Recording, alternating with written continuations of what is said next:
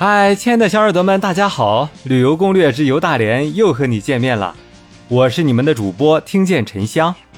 本节目由 KKB 原创播客基地联合播出。亲爱的小耳朵们，这一期啊，我将和大家一起去日俄监狱旧址去看一看。日俄监狱旧址是旅顺的历史景点，这里啊曾是日本侵略者关押和残害中国爱国义士。和国际反战人士的地方，这里可以看到完整而庞大的监狱设施，包括牢房、刑具、刑场等，昭示着那段屈辱的历史，也警示着国人勿忘国耻。小耳朵们，由于这里是监狱旧址，所以啊，即使在盛夏，也会感觉到里面的森森凉意。日俄监狱啊，于一九零二年有沙皇俄国始建，日俄战争后被日本占领，并由日本人扩建而成。进门后看到灰砖部分的建筑是沙俄早期建筑，而后面大片的红砖建筑，则是日本后期扩建的。走进博物馆，可以按照指示标识按顺序参观。可以依次看到简身室、东牢房、暗牢、刑讯室、西牢房、中西牢房三角地带、北大门、绞刑场等场所。后面啊还有近代战争遗物特展、近代碑刻展等陈列。监狱的前半部分主要是牢房和刑讯室，可以看到囚犯们恶劣的囚禁环境。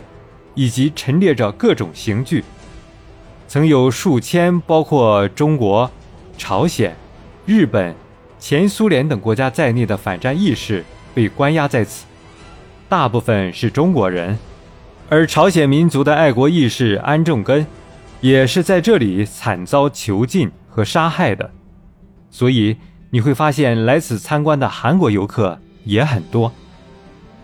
监狱后半部分。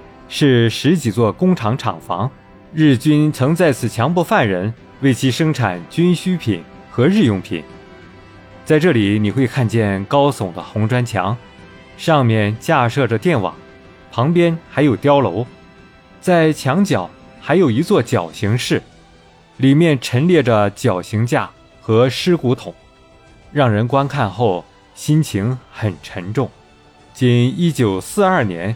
至一九四五年间，就有七百多人在这里被摧残致死，所以这座人间地狱也被称为东方的奥斯维辛。截至二零一六年，该博物馆占地面积为两万六千平方米，建筑面积一万二千五百二十一平方米，是中国保存完整、内涵丰富、规模较大。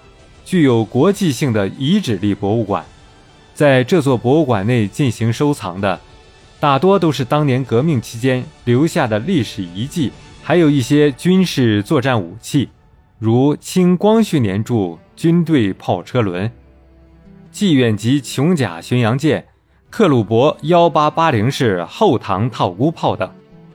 亲爱的小耳朵们，你见过这些在中国近代史上？曾经威名显赫的武器吗？想不想来亲眼看一看呢？有什么想法，欢迎在评论区留言告诉主播哦。大连还有好多新鲜好玩的地方在等着你哦，赶紧关注主播吧，更新就不容错过喽。最后，吃得饱，玩得好，大家一起快乐好不好？感谢收听本期节目，动动小手指点击订阅，精彩不容错过。